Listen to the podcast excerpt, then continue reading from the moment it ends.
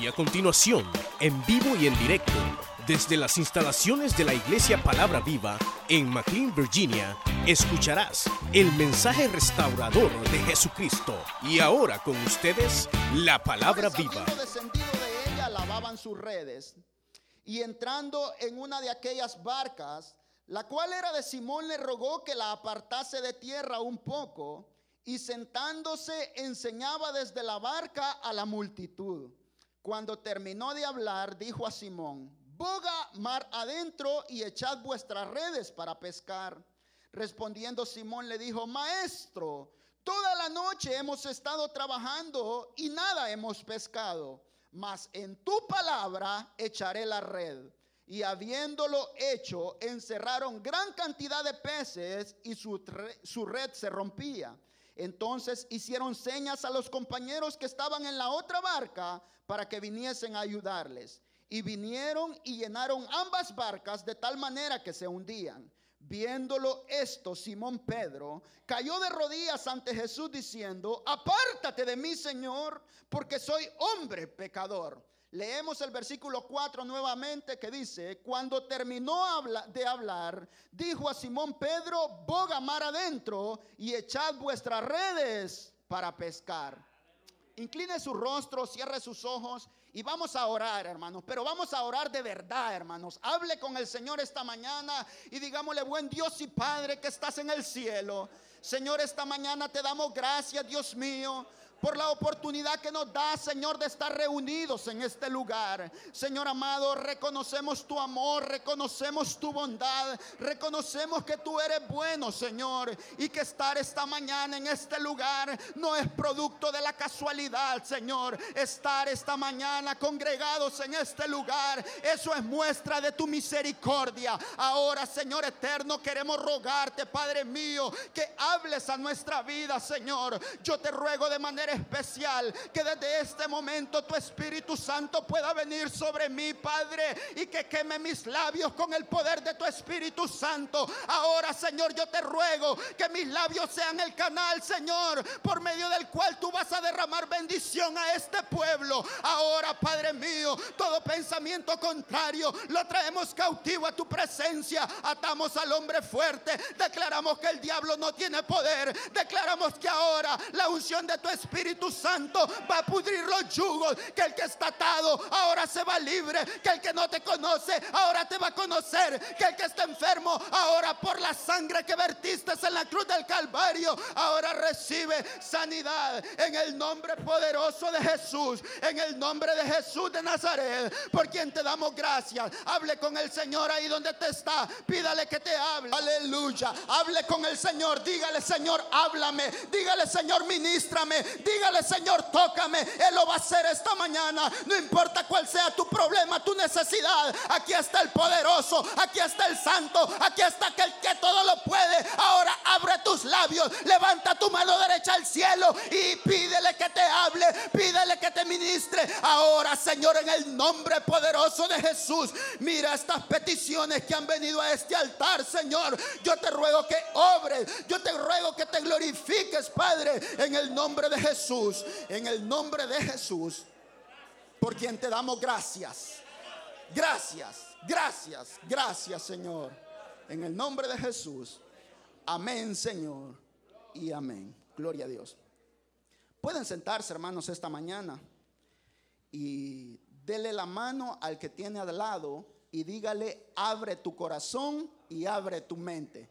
Pero dígaselo hermano, dígaselo de verdad. Dígale, hermano, abre tu corazón y abre tu mente. Hermanos, esta mañana ustedes han leído conmigo, hermanos, hemos leído una porción sumamente conocida, hermanos. Y yo voy a ser bien breve esta mañana, hermanos. Eh, hoy nos vamos a ir más temprano que de costumbre.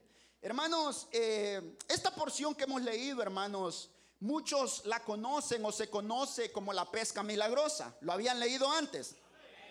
Pero a la luz de ella, hermanos, yo quisiera que eh, pudiéramos, hermanos, ponerle como tema a este pensamiento, escuchando la voz de Dios y aceptando el reto. Escuchando la voz de Dios y aceptando el reto. Hermanos, eh, la porción que hemos leído esta mañana en el versículo, en el capítulo 5 comienza diciendo que Jesús, hermanos, estaba a las orillas del lago de Genezaret. Este lago, hermanos, también se conocía, hermanos, como el mar de Galilea o como el lago de Tiberias. Hermanos, y dice la palabra del Señor que la multitud se había agolpado, la multitud se había reunido, hermanos, en aquel lugar para poder, hermanos, escuchar las enseñanzas de Jesús, para poder, queridos hermanos, oír hablar a Jesús, hermanos. Y esto a mí me llama poderosamente la atención, porque si usted es curioso, hermanos, y si usted va a los cuatro evangelios especialmente,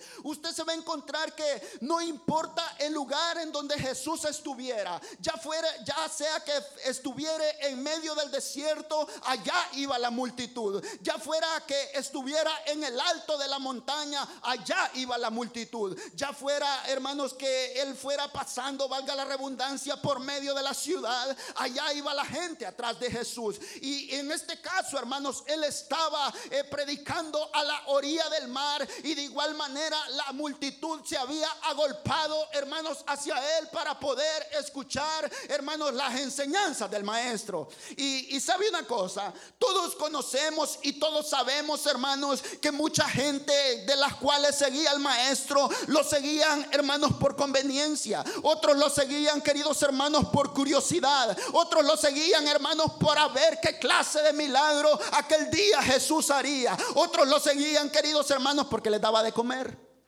¿Sí o no? Pero hermanos, gran parte también de esa gente, gran parte de esa multitud también seguían al maestro de corazón. También lo seguían, hermanos, porque ellos sabían que en Jesús hay respuesta. Porque ellos sabían que Jesús es todopoderoso. Porque ellos sabían que para Él no hay nada imposible. Y a su nombre, Él es todopoderoso. Hermano, yo, yo, yo creo que usted y yo como pueblo del Señor, al pueblo del Señor acá, hermanos, yo creo que como hijos de Dios tendríamos que sentirnos privilegiados, tendríamos que sentirnos orgullosos, tendríamos que sentirnos contentos, hermanos, porque tenemos un Dios grande, porque tenemos un Dios excelente, porque tenemos un Dios todopoderoso. Aleluya. ¿Cómo se siente usted de tener la clase de Dios que tiene, hermanos? Se siente feliz. Y ustedes, hermanas, se sienten contentas de tener la clase de Dios que tenemos. Usted puede levantar su mano y darle gloria a Dios esta mañana. Aleluya. Bendito sea el Señor. Mucha gente lo seguía por eso. Mucha gente, hermanos, seguía a Jesús porque, hermanos, quizá ellos se encontraban sin rumbo. Ellos se encontraban, queridos hermanos, quizá pasando dificultades, quizás pasando problemas. Quizás se encontraban entre la espada y la pared, en donde, hermanos, no sabían qué camino tomar o qué, hermanos, salida, hermanos, tomar o dónde recurrir. Pero, hermanos, en eso el Señor es especialista porque Él por medio medio de su palabra siempre va a tener una salida. Por medio de su palabra, Él siempre va, hermanos, a tener una solución al problema. Cuando más perdidos estamos, es la brújula de la palabra que nos ubica. ¿Cuántos lo creen, hermanos? Y la gente lo sabía. Hasta el grado, queridos hermanos, que usted sabe que Jesús, hermanos, a, los religiosos de aquella época, aquellos hombres que se creían sabios, aquellos hombres, hermanos, que se creían la mamá de Tarzán, Jesús les caía mal. Y les caía mal, hermanos, porque Jesús era directo. Les caía mal, queridos hermanos, porque Jesús les decía en su cara la verdad. A tal grado que un día, queridos hermanos, ellos arman un plan, arman un complot para poder apresar a Jesús y, contratan a un grupo de hombres y le dicen, vayan donde esté ese tal Jesús y no vayan a regresar hasta que lo traigan. Y así fue. Aquellos hombres se van y se encuentran a Jesús predicando. Pero ¿cuál fue la sorpresa? ¿Cuál fue la sorpresa? Que cuando ellos se iban acercando, escucharon hablar a Jesús, escucharon predicar a Jesús. Y ellos dijeron, este hombre habla como quien tiene autoridad, este hombre habla de una manera como quien tiene poder. Y vuelven aquellos que lo habían mandado, pero regresan con las manos vacías. Bueno, ¿y dónde está el encargo? ¿Y dónde está eh, eh, eh, eso que mandamos a hacerlo. No, hombre, ¿y cómo le vamos a poder echar mano si ese hombre tiene algo especial? Si ese hombre es algo especial, ese hombre habla de una manera maravillosa y de esa misma manera el Señor nos está hablando esta mañana, porque yo creo que Él es el mismo de ayer, de hoy y por los siglos de los siglos. Y hay poder en la palabra de Dios, hay poder en la palabra de Dios, poder para libertar, poder para sanar, poder para restaurar a su nombre. Sí, hermano. Y, resulta, queridos hermanos, que, el ministerio de Jesús se caracterizó, hermanos, por, por ser un ministerio, hermanos, bastante versátil. Un ministerio que no se enfocaba en una sola cosa. Nosotros leemos los evangelios y podemos darnos cuenta, queridos hermanos, que el Señor dividió su tiempo en varias facetas o en varias etapas. Eh, eh, entre esas facetas estaban, queridos hermanos, el sanar enfermos, por ejemplo, hermanos el, obrar en favor de los necesitados, en obrar en favor de aquellos hermanos que, que necesitaban una respuesta de parte del Señor, en predicar la palabra del Señor y también en instruir, hermanos, y disipular a aquellos doce que él había llamado. Amén, hermanos. Y resulta, queridos hermanos, que entre esos doce estaba este hombre del cual hemos leído esta mañana. El tan famoso apóstol Pedro. Y resulta, queridos hermanos, que después de estar predicando, después del Señor estarle enseñando a la multitud, usted leyó conmigo que dice que él se apartó un poco y él vio dos barcas. Una de estas barcas pertenecía, queridos hermanos, a Simón Pedro. Y dice la palabra del Señor, hermanos, que Jesús estaba predicando. Jesús le estaba enseñando a la multitud, pero hacia lo lejitos estaba viendo a Pedro. Hermanos, y yo me imagino, aunque la palabra no lo dice, hermanos, pero es, es bien fácil llegar a esa conclusión, que Jesús notaba algo raro en la cara de Pedro. Jesús notaba algo raro en la cara de Pedro. Jesús quizás notaba cansancio. Jesús quizás notaba desánimo. Jesús quizás notaba, queridos hermanos, que algo no estaba bien en la vida de Pedro. En la cara de Pedro se notaba cansancio. En la cara de Pedro, queridos hermanos, ya no habían hermanos o reflejaba que ya no habían ganas de seguir adelante. Se reflejaba, queridos hermanos, que Pedro ya no tenía ganas de hacer absolutamente nada. Pedro, queridos hermanos, el domingo a las 9 y 15 de la mañana llegaba arrastrando los pies, hermanos, a la iglesia. Para Pedro ya no habían deseos, hermanos, de ir al grupo familiar. Para Pedro ya no habían deseos de congregarse el día miércoles. Para Pedro ya no habían deseos de ir a las reuniones de oración porque Pedro de alguna manera se había cansado. Y fíjese hermano, yo quiero, yo quiero decirles algo. Es natural que ese tipo de momentos lleguen a la vida del cristiano. Es natural, queridos hermanos, que nos cansemos. Es natural que en algún momento de nuestro caminar en el Evangelio podamos llegar a pensar, hermano, que, que no vale la pena lo que estamos haciendo, que no vale la pena el esforzarse, que no vale la pena quizá, hermanos, el, el, el servirle al Señor. Pero yo quiero decirle algo, que el Señor Señor reprenda al diablo. Si vale la pena caminar, si vale la pena esforzarse, si vale la pena pagar el precio, aún en los momentos de debilidad, cuando ya no hay fuerza, vale la pena, queridos hermanos, buscar al Señor, porque dice la palabra del Señor que un día vendrá el Señor a recompensar a cada uno conforme sea su obra. A su nombre.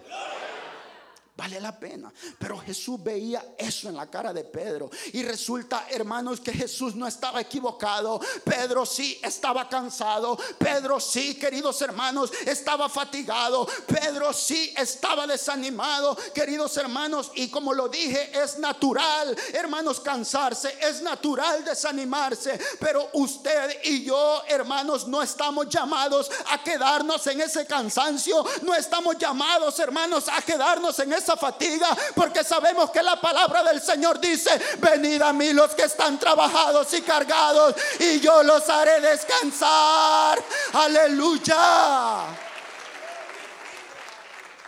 Eso no es así. Como ha venido usted esta mañana. Levante la mano los cansados. Santo, no hay.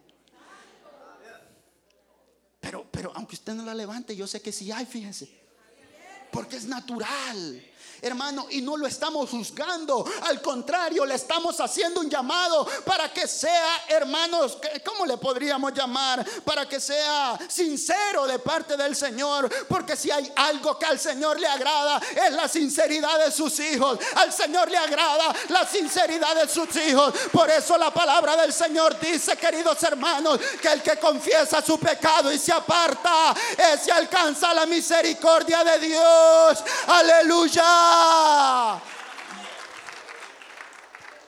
Y resulta que Jesús se le acerca a Pedro, hermano.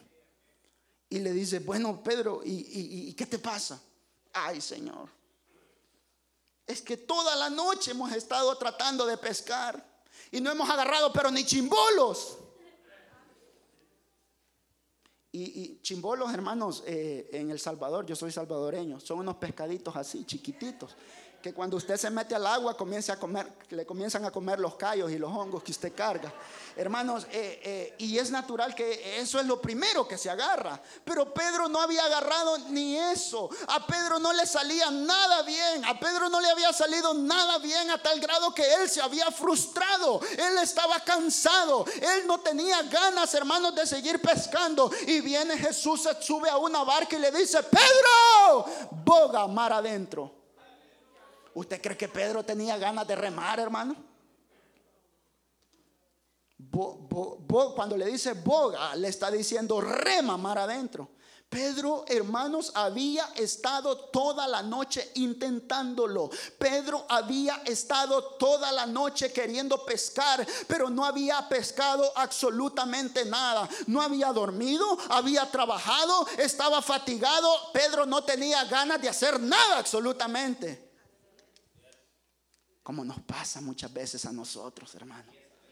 Hermano, pero como lo dije hace un momento, no estamos llamados, queridos hermanos, a sucumbir ante el cansancio. Estamos llamados a levantar las manos al cielo y decir, Señor, ayúdame, Señor, socórreme, Señor, levántame, Señor, devuélveme el gozo de mi salvación. Señor, levántame, Señor. Por eso la palabra dice, correrán y no se cansarán, caminarán y no se fatigarán. Nuevas fuerzas tendrán porque nuestra fuerza, nuestro socorro, nuestro auxilio viene del cielo, viene del Señor, viene de Él. Por eso ahora, iglesia, palabra viva, tú que no tienes fuerza, levanta tu mano al cielo y pídele al Señor, porque Él esta mañana te va a fortalecer, Él te va a llenar, Él te va a levantar. ¿Cuántos lo creen?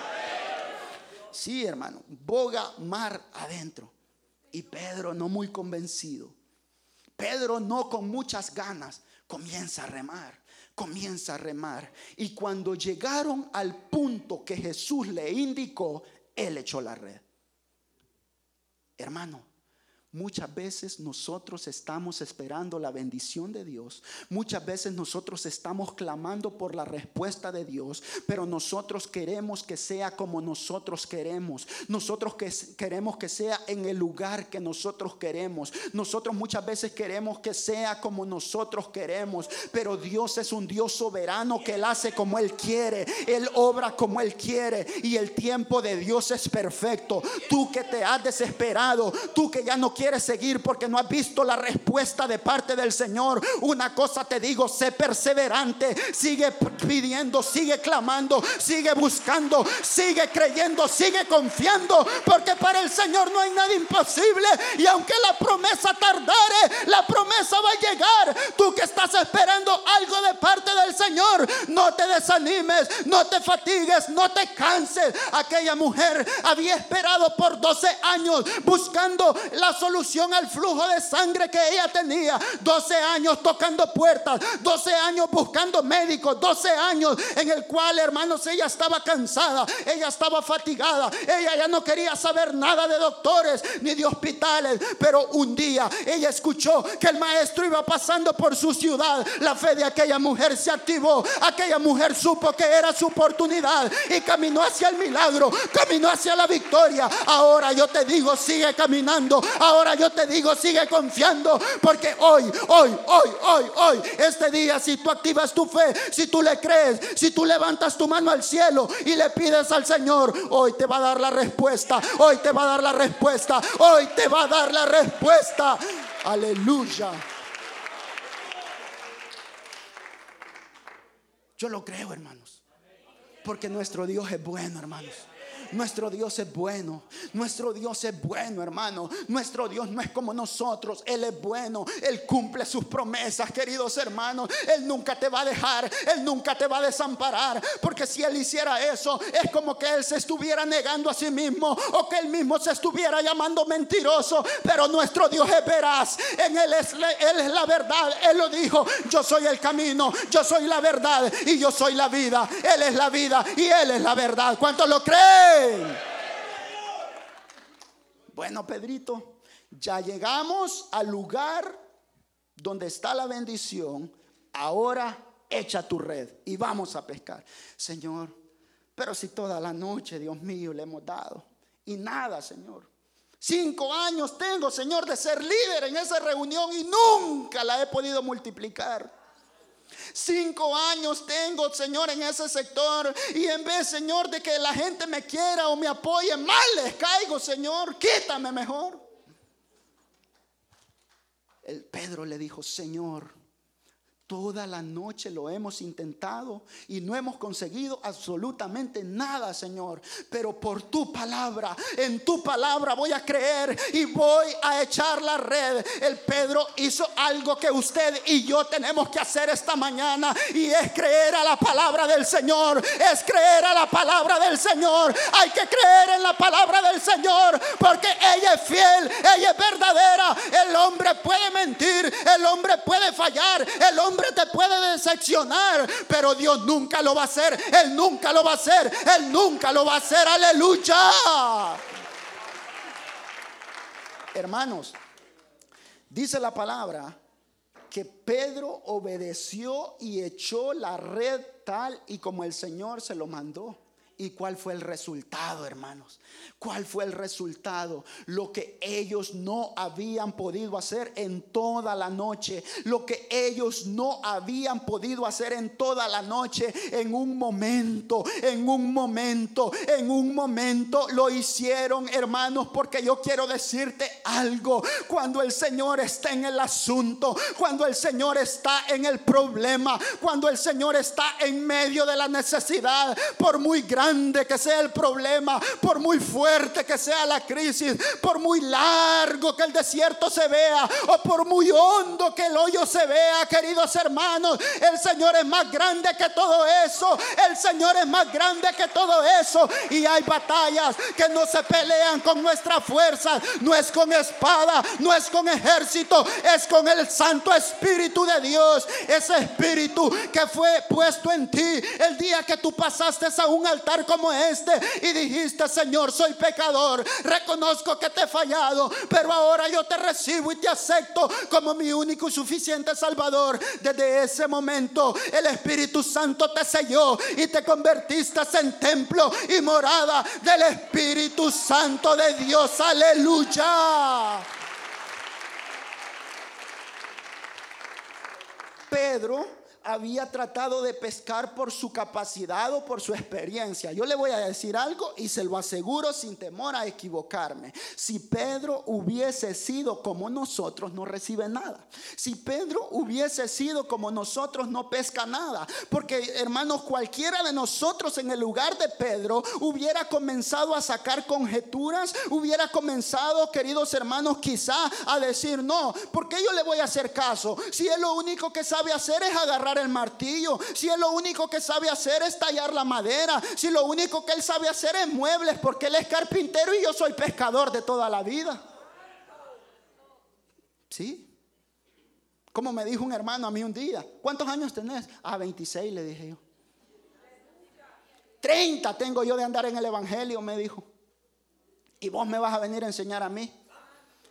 Y vengo yo y le dije, pues a Balaán le enseñó un burro. Y yo rebuzno mejor que un burro. Y yo hablo mejor que un burro. Y yo creo que el Señor me ha llamado. Y como Él me ha llamado, Él me va a capacitar. Él me va a usar. Él me va a levantar. Y yo voy a llegar hasta donde Él quiere que llegue. Siempre con los pies en la tierra y dándole la gloria a Él. Reconociendo que todo lo que somos, todo lo que tenemos es gracias a la misericordia, a la bondad y a la elección de Dios. A su nombre es una gran realidad. Cualquiera de nosotros hubiera dicho eso. Bueno, ¿y cómo pues? Esto no trabaja así, esto va en contra de la naturaleza. Él quizás nunca ha agarrado una red. Él lo único que sabe agarrar es el martillo. Pero Pedro no reaccionó de esa manera. Y es que cuando somos dóciles a la voz de Dios, cuando somos dóciles al llamado y al reto de Dios, queridos hermanos, es ahí donde llega la bendición, es ahí donde llega la respuesta. Porque hermanos, al igual que Pedro, hay muchos esta mañana en este lugar que la están pasando mal. Hay muchos esta mañana en este lugar que ya no hayan que hacer ante su problema, que ya no hayan que hacer ante, ante su necesidad. Y saben que Cristo es la respuesta y saben que el Señor, hermanos, es el que los va a sacar adelante y saben que el Señor los va a fortalecer, mas sin embargo siguen cerrando su corazón una y otra vez al Señor. Mientras tú no seas dócil al llamado de Dios, mientras tú no seas dócil a la invitación del Señor, mientras tú no seas dócil al reto del Señor, tú te vas a seguir dando golpes contra la vida, tú vas a seguir fracasando y una y otra vez. El problema no está en tu marido y el problema no está en tu mujer ni en tus hijos, el problema no es en el jefe que tú tienes el problema no es en los vecinos que tanta guerra te han hecho. El problema está en ti. El problema eres tú. Y mientras no entregues tu vida al Señor, vas a seguir fracasando, vas a seguir sucumbiendo, vas a seguir en la miseria, vas a seguir en la derrota. Pero si esta mañana, hoy abres tu corazón al Señor, si esta mañana vienes a los pies de Cristo, ahora tú te vas a ir bendecido, ahora tú te vas a ir victorioso por cuanto Él venció. Nosotros somos más que vencedores.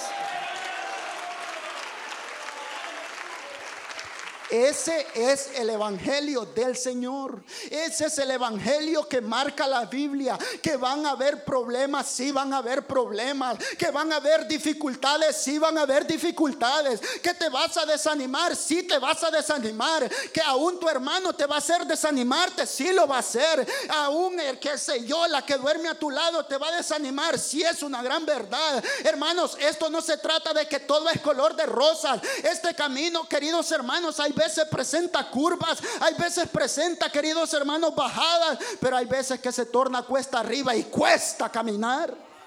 Más cuando te juntas con personas que no te tienes que juntar. Más cuando te juntas con personas que creen que son tus amigos, pero lo único que están haciendo es robándote la bendición que Dios ha puesto en ti. Se va a hacer más difícil, queridos hermanos. Y en el Señor sí hay problemas, pero nosotros sabemos que no estamos solos. Nosotros sabemos que tenemos una ayuda, que tenemos a alguien que nos guía hacia toda justicia y hacia toda verdad. Y ese es el fiel consolador ese es el Espíritu Santo, el que está en medio nuestro esta mañana. Eso que tú estás sintiendo es el Espíritu que te está tocando, que te está redarguyendo.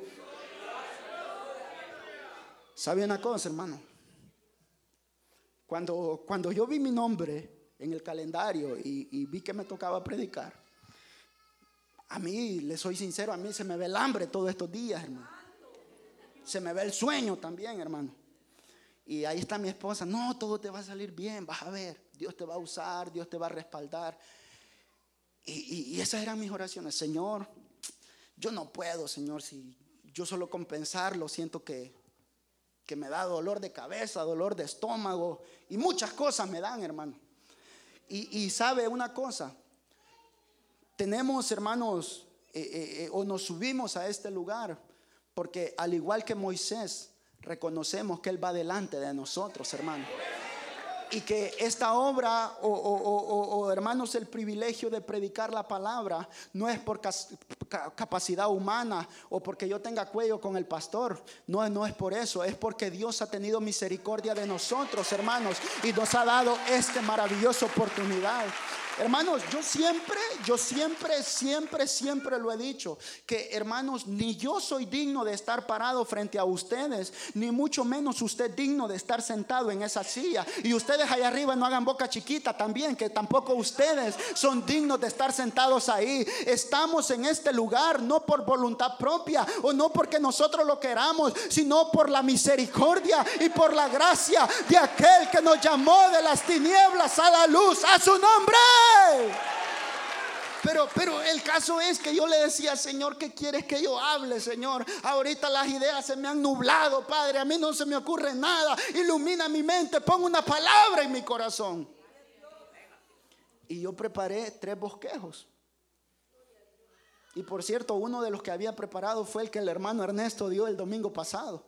Y yo, ay Señor, si ese iba a dar yo hermano, pero el Señor me llevaba a esta porción. El cuando yo preparaba este bosquejo, yo dije, aquí es, el Señor puso paz en mi corazón. El Señor iluminó mi mente, queridos hermanos, porque es una gran realidad. Como pueblo del Señor, no podemos pretender caminar por capacidades humanas. No podemos pretender, queridos hermanos, caminar por lo que yo soy o por lo que yo sé, porque verdaderamente usted y yo no somos nada. Usted y yo no sabemos nada. Aquí el que se la puede toda. Aquí el todopoderoso. Aquí, queridos hermanos, el actor principal, queridos hermanos, es el rey de reyes y señor de señores. Aquel que un día no escatimó ser Dios, no escatimó ser igual a Dios y se despojó de su trono y vino a esta tierra y hermanos se sometió aún hasta lo sumo para ser siervo y no bastándole eso, fue a la cruz del Calvario como cordero fue llevado al matadero. ¿Y sabe por qué lo hizo? ¿Sabe por qué lo hizo? Lo hizo por usted, por usted, por usted, por usted, por usted. Y lo hizo por mí, lo hizo por amor.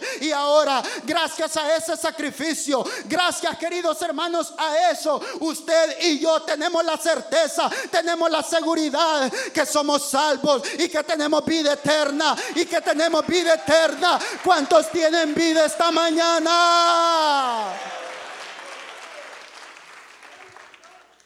Qué tremendo, hermano. Por tu palabra yo voy a echar la red. Y usted sabe lo demás.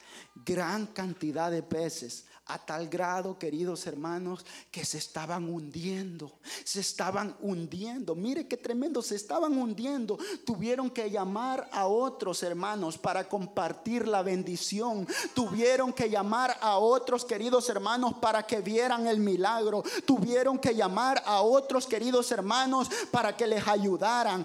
Llamaron a otros para compartir la bendición. Usted y yo somos tan malagradecidos a veces que estamos bendecidos Dios nos está bendiciendo, nos tiene en una posición de honra, nos tiene sentados en una mesa de príncipes, pero usted se quiere comer el banquete usted solo, usted se quiere comer el banquete y disfrutar la bendición usted solo. Comparta lo que Dios le ha dado, comparta la bendición de ser cristiano, anuncie que en Cristo hay respuesta, anuncie que hay poder en el Señor. Hermano, testifíquele a la gente que usted era miserable, que usted estaba ciego, que usted estaba desnudo, que usted estaba, hermano, hundido en los vicios, pero desde el día que Cristo entró a morar en su corazón, ahora usted es libre, ahora usted es libre, ahora usted es libre, ahora usted tiene vida y la tiene en abundancia. Probablemente en el mundo usted tenía riquezas y comodidades, pero le faltaba paz, le faltaba amor, le faltaba alegría. Y ahora que vino a Cristo, probablemente usted no tenga ni cuenta de banco, probablemente no tenga nada, pero lo más importante es que hay paz en el corazón. Más importante es que hay felicidad. Lo más importante es que Cristo está en nuestra vida y que Él está con nosotros. Qué privilegio ser cristiano, hermano. Usted se siente privilegiado. Fíjese que en el mundo las personas se pueden jactar de muchas cosas y se pueden alegrar de muchas cosas, como la lección que veíamos ayer en los grupos familiares, los discípulos, mira Señor este templo, mira Señor qué espléndido este templo. De cierto les digo que no va a quedar piedra sobre piedra, le dijo el Señor. Y cabal, 40 años, hermanos, 40 años después, aquel templo se acabó. Y es que todo en esta vida pasa. Todo en esta vida pasa. Ay, no, hermano, es que yo estoy joven y necesito gozar mi juventud. No hay juventud mejor gozada que sirviéndole al Señor. Joven, tú que estás en este lugar, entrega tu fuerza al Señor. Entrega tu fuerza al Señor. Entrega tu fuerza al Señor. Sírvele al Señor. Los placeres, los deleites, las cosas de este mundo son pasajeras. Pero lo que Cristo te ofrece, eso es eterno. Si alguien no quiere servir, pues que no sirva, pero que no te sirva de estorbo a ti. Tú caminas hacia la bendición, tú caminas hacia adelante, tú síguela sirviéndole al Señor, porque esa trompeta está a punto de sonar, esa trompeta está a punto de sonar. Cristo viene, Cristo viene, Cristo viene. Y la palabra viva lo espera. Gloria a Dios, hermano. Señor, en tu palabra yo voy a echar la red. Y con esto yo voy a terminar. Yo les dije que nos íbamos a ir temprano, hermano. Hermanos, echó la red tal y como el Señor se lo mandó. Y resulta que fueron necesarias dos barcas para recoger la bendición. Fueron necesarias dos barcas para poder recoger la bendición, queridos hermanos. Hay beneficios en obedecer al Señor. Hay beneficios en escuchar la voz de Dios. Y también hay consecuencias en cerrarle el oído al Señor. Hay consecuencias de endurecer el corazón de Dios. Hay un hombre muy famoso que ustedes conocen. Se llamaba Jonás. El mentado Jonás recibió palabra del Señor clara, específica. El Señor no le anduvo con rodeos. El Señor le habló, hermanos, así como te está hablando esta mañana no te hagas el de los panes, no te hagas el suizo. El Señor le habló y le dijo, levántate y ve a Nínive y pregona contra aquella gran ciudad porque su maldad ha, subido delante de mi presencia. Yo lo voy a destruir. Y el mentado Jonás, en vez de obedecer la voz de Dios, hizo todo lo contrario. Todo lo contrario, usted conoce la historia, hermano. Hubo un gran pez que se lo tragó. Ahí estuvo Jonás por tres días y tres noches. Hermanos, todo hediondo a pescado, hermano. Ustedes han pasado ahí por, por, por el Potomac. Hay un lugar donde venden mariscos y pescado. A mí me gusta ir, hermano, eh, porque, porque me gustan los mariscos. Pero el olor me desagrada. El olor es feo, hermano. Y ahora imagínese Jonás en el vientre de aquel pez llorando amargamente por cabezón, por cabezón. Señor, ten misericordia, hermano. Pero el Señor lo llevó ahí todo por endurecer su corazón, todo por desobedecer la voz de Dios. Esta mañana tú has venido a este lugar porque necesitas de Dios. Esta mañana tú has venido a este lugar porque de alguna, de alguna manera tú reconoces tu dependencia de Dios. Tú estás en este lugar quizás tú estás pensando, no, yo vine porque me invitaron, yo vine porque mi mujer me dijo que si no venía me iba a dejar, yo vine porque, porque mi marido me dijo que si no venía yo me iba a dejar. Tú que eres hijo, quizás estás en este lugar diciendo, no, yo vine porque mi padre me obligó, eso es lo que tú crees, pero tú estás en este lugar porque Dios tiene un propósito con tu vida, tú estás en este lugar porque Dios tiene un propósito con tu vida, el estar sentado en esa silla no es casualidad, tú no eres mejor que nadie, como lo dijo Elías, pero Dios ha tenido misericordia misericordia de ti. Y esta mañana Él te ha traído porque Él quiere entrar a morar en tu corazón. Él quiere cambiar esa vida de derrota que tú llevas. Y Él te quiere hacer un victorioso. Escucha la voz de Dios esta mañana. Si ahora el Señor te dice, hijo, te tienes que poner a cuentas, pues ponte a cuentas. Ya basta de echarle la culpa al líder. Ya basta de echarle la culpa al supervisor. Ya basta de echarle la culpa al pastor. Ya basta de echarle culpa a tu mujer o a tu marido. El culpable de tu fracaso. El culpable de tu desdicha. El culpable de tu vida miserable. No es otro, sino más que tú. Eres tú. Eres tú. Por haber endurecido tu corazón. Por haber tratado de pelear con tus propias fuerzas. Por haber tratado de caminar solo. No camines más solo. Ahora te puedes ir con el Señor en tu corazón. Y desde este momento, desde este día, tu vida va a ser diferente. Tu vida va a cambiar. Va a haber victoria. Va a felicidad. Va a haber paz. A su nombre. Yo termino, hermano. Pero solo hay dos opciones de las cuales podemos echar mano esta mañana. Número uno, y no se la recomiendo, que usted se vaya de este lugar tal y como vino. Que usted haya entrado a este lugar, se sentó en esa banca, bajó el costal de problemas que traía. Y no costal, porque eso es muy pequeño, hermano, sino, ¿cómo? Un matate, pues, en buen salvadoreño. Hermano, bajó el matate de problemas que tenía, usted se sentó y comenzó a adorar un poco seca la alabanza, pero no, no, del, no, de los que estaban acá, sino de parte suya, hermano. Eh, eh, y, y, ahora yo terminamos, hermano, usted agarra el mismo matate y se lo echa al lomo y se va igual de cargado. Esa es la opción número uno. Pero la opción número dos es que usted abra su corazón al Señor y le diga, Señor, estoy harto. Señor, ya no puedo. Señor, estoy cargado. Ya los pies no me ayudan. Ya no puedo caminar. Y el Señor te va a decir lo mismo que le dijo a Elías. Hijo, levántate y come porque el largo camino te resta. Tú pensabas que ya estaba todo perdido. Tú pensabas que ya no había solución tú pensabas que ya no había respuesta, estabas equivocado, estabas equivocada, porque en Cristo hay respuesta, porque en el Señor hay respuesta. Pongámonos de pie esta mañana, pongámonos de pie esta mañana y ahora el poder de Dios va a descender a este lugar. Tú que has venido a este lugar cansado, sin ganas de seguir, pensando que era la última vez que venías a este lugar,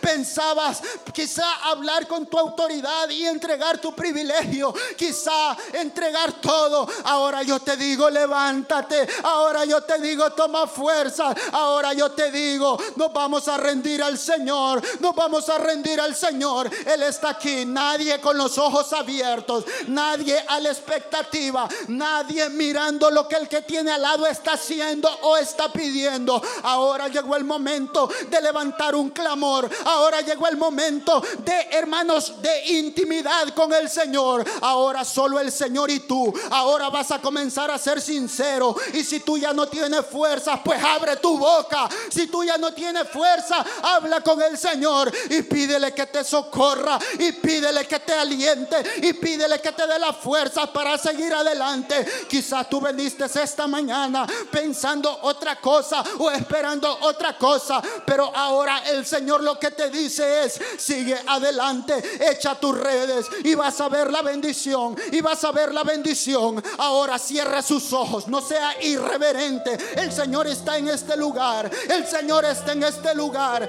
Tan cierto. Aleluya. Hable con el Señor. Dígale, Señor, háblame. Dígale, Señor, ministrame. Dígale, Señor, tócame. Él lo va a hacer esta mañana. No importa cuál sea tu problema, tu necesidad. Aquí está el poderoso. Aquí está el santo. Aquí está aquel que todo lo puede. Ahora abre tus labios. Levanta tu mano derecha cielo y pídele que te hable, pídele que te ministre. Ahora, Señor, en el nombre poderoso de Jesús, mira estas peticiones que han venido a este altar, Señor. Yo te ruego que obres, yo te ruego que te glorifiques, Padre, en el nombre de Jesús, en el nombre de Jesús, por quien te damos gracias. Gracias, gracias, gracias, Señor. En el nombre de Jesús. Amén, Señor. Y amén. Gloria a Dios. Pueden sentarse, hermanos, esta mañana y dele la mano al que tiene al lado y dígale, abre tu corazón y abre tu mente. Pero dígaselo, hermano, dígaselo de verdad. Dígale, hermano, abre tu corazón y abre tu mente. Hermanos, esta mañana ustedes han leído conmigo, hermanos, hemos leído una porción sumamente conocida, hermanos. Y yo voy a ser bien breve esta mañana, hermanos. Eh, eh, hoy nos vamos a ir más temprano que de costumbre. Hermanos, eh, esta porción que hemos leído, hermanos, muchos la conocen o se conoce como la pesca milagrosa. Lo habían leído antes. Pero a la luz de ella, hermanos, yo quisiera que eh, pudiéramos, hermanos, ponerle como tema a este pensamiento, escuchando la voz de Dios y aceptando el reto. Escuchando la voz de Dios y aceptando el reto. Hermanos, eh, la porción que hemos leído esta mañana en el versículo, en el capítulo 5 comienza diciendo que Jesús, hermanos, estaba a las orillas del lago de Genezaret. Este lago, hermanos, también se conocía, hermanos, como el mar de Galilea o como el lago de Tiberias. Hermanos, y dice la palabra del Señor que la multitud se había agolpado, la multitud se había reunido, hermanos, en aquel lugar para poder, hermanos, escuchar las enseñanzas de Jesús, para poder, queridos hermanos, oír hablar a Jesús, hermanos. Y esto a mí me llama poderosamente la atención, porque si usted es curioso, hermanos, y si usted va a los cuatro evangelios especialmente, usted se va a encontrar que no importa el lugar en donde Jesús estuviera, ya fuera, ya sea que estuviera en medio del desierto, allá iba la multitud. Ya fuera que estuviera en el alto de la montaña, allá iba la multitud. Ya fuera, hermanos, que él fuera pasando, valga la redundancia, por medio de la ciudad, allá iba la gente atrás de Jesús. Y en este caso, hermanos, él estaba eh, predicando a la orilla del mar y de igual manera la multitud se había agolpado, hermanos, hacia él para poder escuchar escuchar, hermanos, las enseñanzas del maestro. Y, sabe una cosa, todos conocemos y todos sabemos, hermanos, que mucha gente de las cuales seguía al maestro, lo seguían, hermanos, por conveniencia. Otros lo seguían, queridos hermanos, por curiosidad. Otros lo seguían, hermanos, por ver qué clase de milagro aquel día Jesús haría. Otros lo seguían, queridos hermanos, porque les daba de comer. ¿Sí o no? Pero hermanos, gran parte también de esa gente, gran parte de esa multitud también seguían al maestro de corazón. También lo seguían, hermanos, porque ellos sabían que en Jesús hay respuesta. Porque ellos sabían que Jesús es todopoderoso. Porque ellos sabían que para Él no hay nada imposible. Y a su nombre, Él es todopoderoso. Hermano, yo, yo, yo creo que usted y yo como pueblo del Señor, al pueblo del Señor acá, hermanos, yo creo que como hijos de Dios tendríamos que sentirnos privilegiados, tendríamos que sentirnos orgullosos, tendríamos que sentirnos contentos, hermanos, porque tenemos un Dios grande, porque tenemos un Dios excelente, porque tenemos un Dios todopoderoso. Aleluya. ¿Cómo se siente usted de tener la clase de Dios que tiene, hermanos? Se siente feliz. Y ustedes, hermanas, se sienten contentas de tener la clase de Dios que tenemos. Usted puede levantar su mano y darle gloria a Dios esta mañana. Aleluya. Bendito sea el Señor. Mucha gente lo seguía por eso. Mucha gente, hermanos, seguía a Jesús porque, hermanos, quizá ellos se encontraban sin rumbo. Ellos se encontraban, queridos hermanos, quizá pasando dificultades, quizás pasando problemas. Quizás se encontraban entre la espada y la pared, en donde, hermanos, no sabían qué camino tomar o qué, hermanos, salida, hermanos, tomar o dónde recurrir. Pero, hermanos, en eso el Señor es especialista porque Él por medio de su palabra siempre va a tener una salida. Por medio de su palabra, Él siempre va, hermanos, a tener una solución al problema. Cuando más perdidos estamos, es la brújula de la palabra que nos ubica. ¿Cuántos lo creen, hermanos?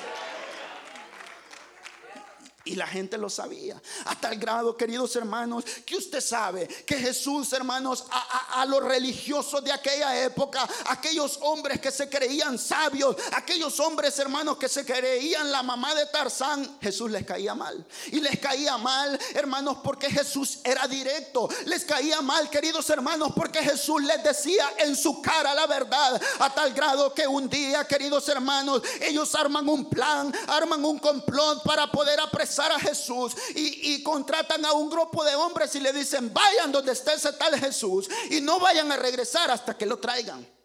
Y así fue.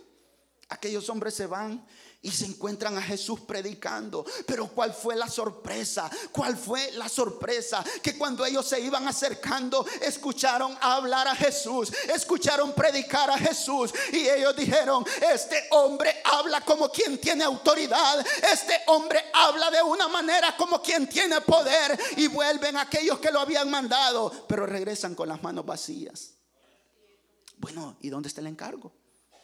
¿Y dónde está eh, eh, eh, eso que mandamos a hacerlo. No, hombre, ¿y cómo le vamos a poder echar mano si ese hombre tiene algo especial? Si ese hombre es algo especial. Ese hombre habla de una manera maravillosa y de esa misma manera el Señor nos está hablando esta mañana. Porque yo creo que Él es el mismo de ayer, de hoy y por los siglos de los siglos. Y hay poder en la palabra de Dios. Hay poder en la palabra de Dios. Poder para libertar, poder para sanar, poder para restaurar a su nombre.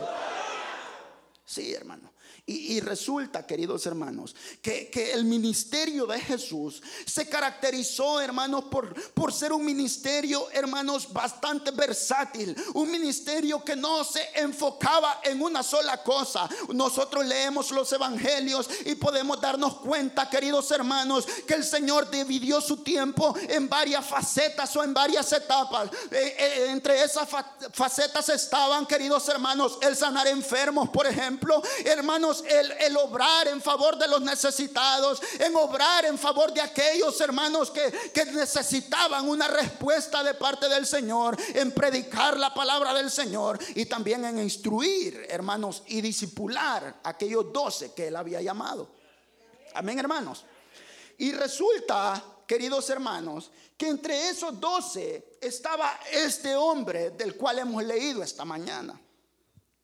El tan famoso apóstol Pedro. Y resulta, queridos hermanos, que después de estar predicando, Después del Señor estarle enseñando a la multitud, usted leyó conmigo que dice que él se apartó un poco y él vio dos barcas. Una de estas barcas pertenecía, queridos hermanos, a Simón Pedro. Y dice la palabra del Señor, hermanos, que Jesús estaba predicando. Jesús le estaba enseñando a la multitud, pero hacia lo lejitos estaba viendo a Pedro. Hermanos, y yo me imagino, aunque la palabra no lo dice, hermanos, pero es, es bien fácil llegar a esa conclusión, que Jesús notaba algo raro en la cara de Pedro. Jesús notaba algo raro en la cara de Pedro. Jesús quizás notaba cansancio. Jesús quizás notaba desánimo. Jesús quizás notaba, queridos hermanos, que algo no estaba bien en la vida de Pedro. En la cara de Pedro se notaba cansancio. En la cara de Pedro, queridos hermanos, ya no habían hermanos o reflejaba que ya no habían ganas de seguir adelante. Se reflejaba, queridos hermanos, que Pedro ya no tenía ganas de hacer absolutamente nada. Pedro, queridos hermanos, el domingo a las 9 y 15 de la mañana llegaba arrastrando los pies, hermanos, a la iglesia.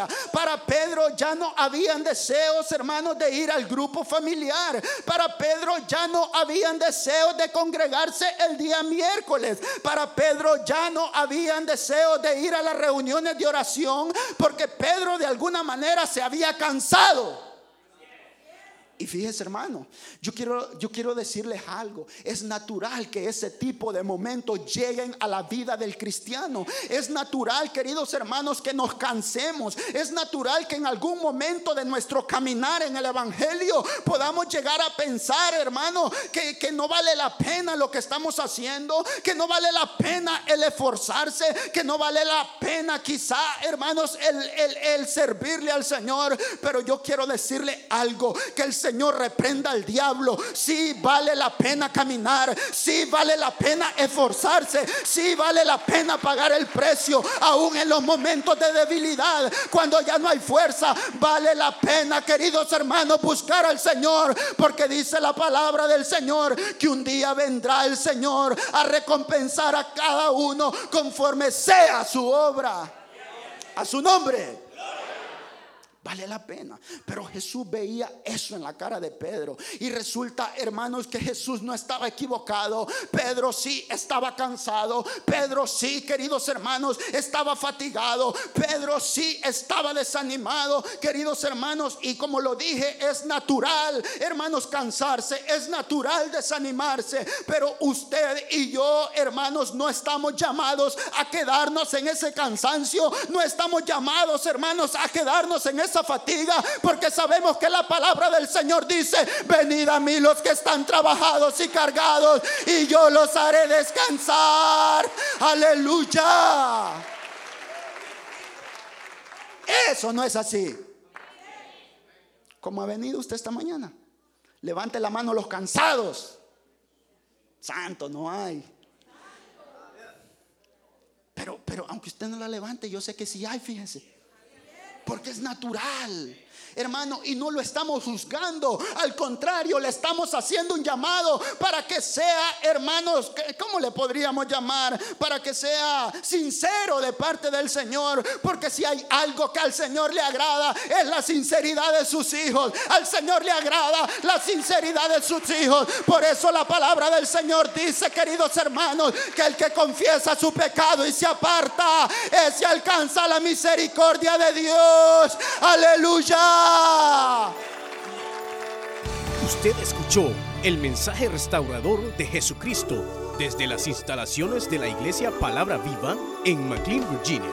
Si este mensaje ha sido de bendición para su vida y necesita oración, contáctenos al teléfono 571-633-0469. 571-633-0469. Que Dios le bendiga.